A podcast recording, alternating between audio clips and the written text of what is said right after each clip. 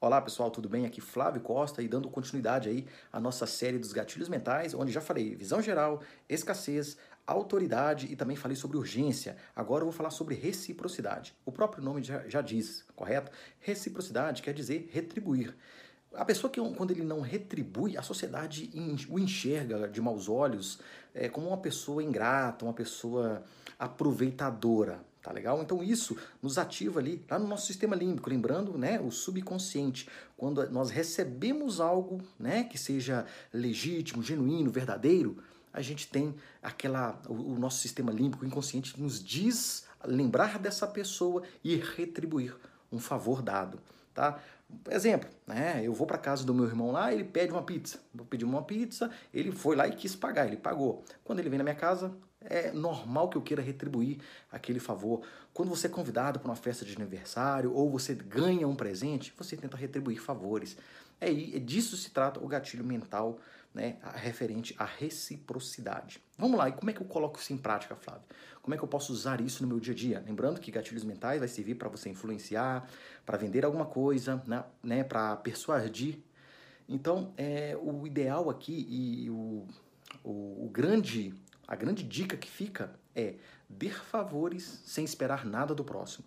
Mas como que eu faço isso? Primeiro, lembra de autoridade? Você gerar conteúdo, se posicionar num nicho específico a qual você é bom naquilo e ninguém mais é, ou você se destaca mais do que outros. Então, comece contribuindo, né? A partir do momento que você tem autoridade, comece a contribuir com conhecimento, você está gerando valor. Então, você está dando conhecimento para outra pessoa e isso é recíproco a outra pessoa ela vai entender aquilo como você está dando algo de valor para ela. E quando você precisar dela, por exemplo, poxa, faz, faça um depoimento para mim a respeito de, de uma ajuda que eu te fiz, né? Assim, você pode fazer, por favor? A pessoa vai fazer. Então a reciprocidade ela funciona dessa forma. Tá muito os gatilhos mentais, como, como, como vocês podem ver, eles são muito relacionados uns, uns com os outros.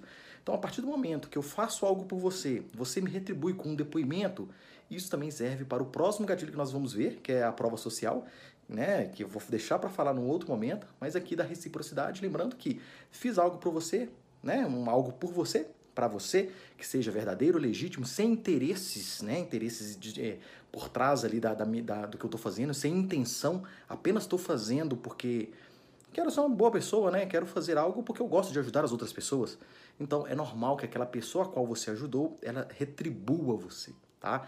Lembrando que o gatilho mental ela influencia a pessoa a tomar uma decisão. Não quer dizer que ela vá fazer, tá? Então quer dizer, em outras palavras, não quer dizer que se eu ganhar um presente, obrigatoriamente eu posso não retribuir, mas eu vou ser incomodado pelo meu subconsciente. Tá legal? Essa é a dica que fica do gatilho mental da reciprocidade, pessoal. Vejo vocês no nosso próximo assunto, no nosso próximo gatilho mental, no nosso próximo podcast, no nosso próximo vídeo. Um abraço para todos e até mais. Tchau, tchau.